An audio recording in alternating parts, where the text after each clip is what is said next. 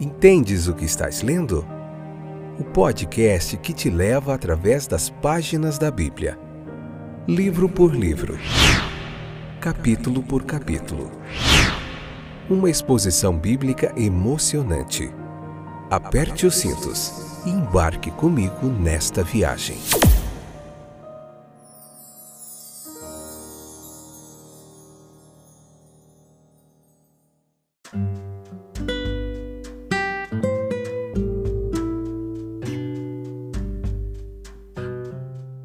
Olá, você está pronto, pronta para aprendermos mais um pouquinho da palavra de Deus? Então vamos lá.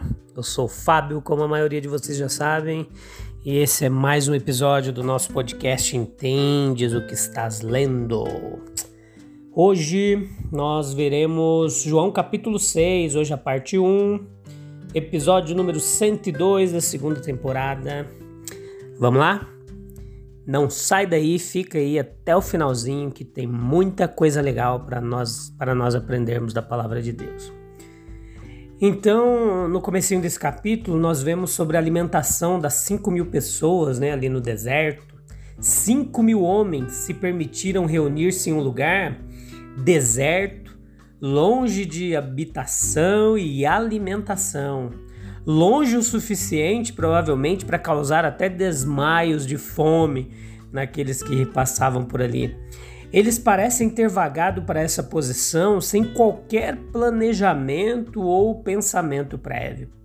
A única pessoa aparentemente mais esperta ali entre eles era um rapazinho que trazia consigo cinco pães e dois peixinhos. Esse estava prevenido. Era uma multidão, não é um exército disciplinado, não, não, não tinha líder. Os homens que compunham essa multidão nunca imaginaram que cinco mil deles estariam juntos em um lugar deserto. Nem todo o nosso pensamento e ponderação, nem todas nossas perguntas e supervisão nos manterão fora de dolorosas perplexidades. Podemos ter o hábito diário de de pesar, medir as necessidades da vida e ainda assim, algum dia, uma vez, pode surgir, surgir uma necessidade cuja possibilidade nós não fomos capazes de prever. O próprio Jesus, ele se preocupa conosco, mesmo quando não pensamos e não temos medo ou suspeita de que haja algo em que pensar. É função de Jesus, por assim dizer, ser atencioso com cada um de nós. Este mundo é um mundo que sofre, onde milhares estão sempre à beira do desespero, forçados a seguir em frente, ao que parece, sem escolha, a não ser ruína e miséria. Felizmente é também um mundo constantemente pensado por uma sabedoria e um poder mais elevados do que os encontrados em qualquer lugar entre nós.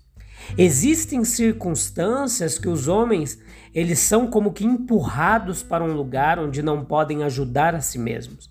Nem qualquer outro pode ajudá-los pelos canais comuns do esforço e da habilidade humana.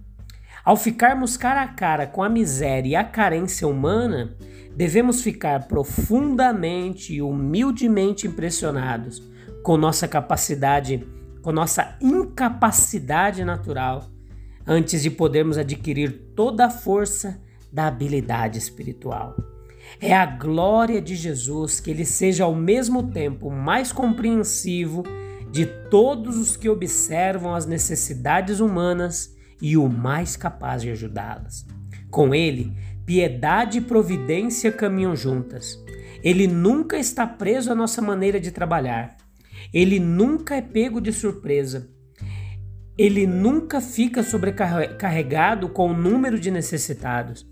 Aquele que alimentou 5 mil poderia facilmente ter alimentado 5 milhões. Ele pode ser rápido, mas não se esforça nem se apressa. Ele dá sua própria calma e confiança aos seus servos. Lembre-se de como Jesus considerou o pão símbolo daquela força de sustentação espiritual que nós só encontramos nele. Então, é, em João 6,15 diz que, sabendo Jesus que pretendiam proclamá-lo rei à força, retirou-se novamente sozinho para o monte. Veja a proposta da multidão, né? A ideia divina, humana e a ideia divina sobre realiza. Para torná-lo rei. A proposta foi sincera, entusiástica, é, ardia no peito daquela multidão. Ferveu nos pensamentos deles, brilhou no semblante deles e resplandeceu em suas palavras. Eles foram inteiramente influenciados por ele e prontos a qualquer momento para uma ação aparentemente irresistível. A proposta foi popular. A vasta multidão estava unida e mesmo os discípulos não estavam isentos. Eles foram naturalmente atraídos para o redemoinho do sentimento popular. E embora essas pessoas não fossem homens representativos, Ainda assim, eles foram despedidos com a ideia nacional e tentaram realizar o desejo nacional em relação ao Messias. Foi totalmente secular a ideia deles. Eles desejavam torná-lo rei em oposição a todos os reis da terra e especialmente a César. E para que pudesse libertá-los como uma nação do jugo odioso de Roma. Assim, a proposta foi diretamente sediciosa, colocando em risco sua própria segurança, bem como a segurança de Cristo, em oposição direta ao grande propósito de sua vida. Eles queriam usá-lo para seus próprios fins. Em vez de se renderem a ele aos seus ensinamentos como Messias, eles desejavam que ele se entregasse a eles e servisse aos seus propósitos pessoais. Eles não estavam ansiosos para serem atraídos para ele, mas para atraí-lo até eles. Eles pensaram e agiram sob a inspiração dos pães e peixes. Eles não são os primeiros, nem os últimos a tentar usar Cristo para propósitos pessoais mundanos. Não há consideração pela divindade e dignidade de sua pessoa. A natureza de seu cargo ou o grande propósito de sua vida, pouco pensaram que a homenagem que propuseram não caberia a ele, que o cetro do mais poderoso império não caberia àquele que tinha o cetro da criação, que os tronos dos Césares seriam infinitamente pequenos demais e significariam conter aquele que ocupava e preenchia o trono do universo que a mais brilhante coroa terrestre seria um brinquedo inútil para quem já usava uma coroa adornada com estrelas e sóis. Oferecer uma realeza terrena a ele foi um erro e por que não chamar de um insulto? E a conduta de Jesus rejeitando a isso mostra o altruísmo de sua natureza. A multidão foi unânime, eles representavam a ideia nacional em relação ao Messias. Eles eram terrivelmente sérios e determinados a torná-lo rei a qualquer custo, mesmo pela força. Era bem possível. Né?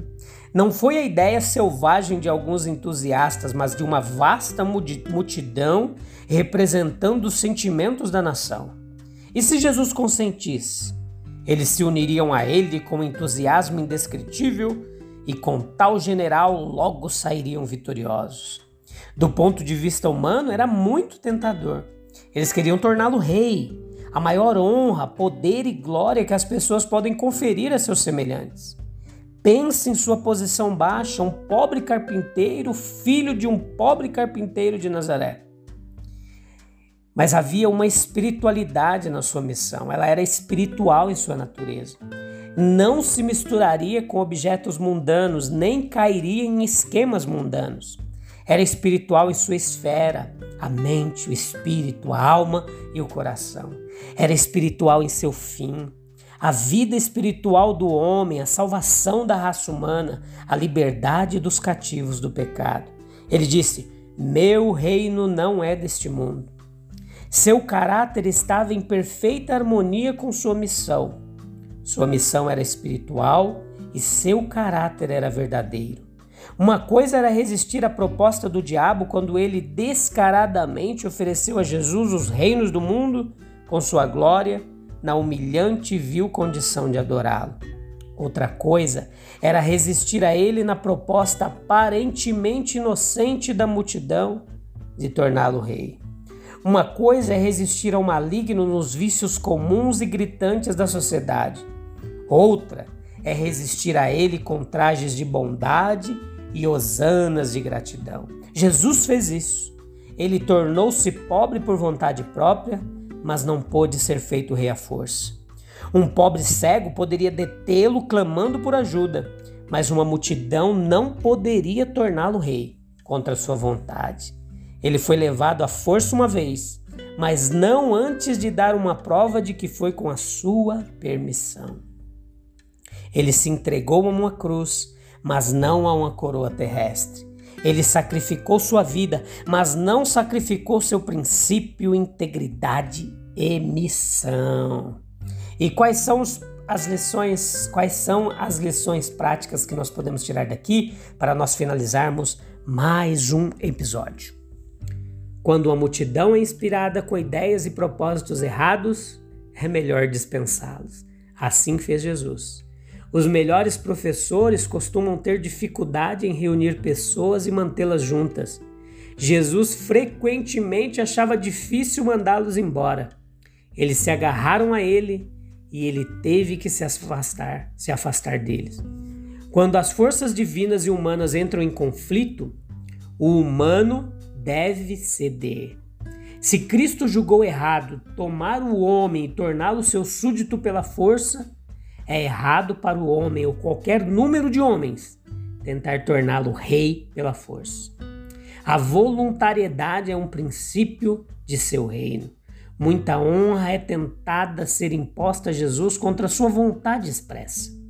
Essa honra para ele é uma desonra e não aceitará ele se retira disso.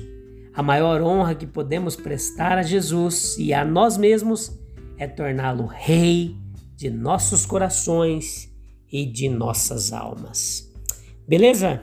Meu querido, minha querida, amigo e amiga, muito obrigado pela sua paciência e pela sua audiência. Nós estaremos de volta no próximo episódio para continuarmos meditando no capítulo 6 desse fantástico livro escrito pelo evangelista João.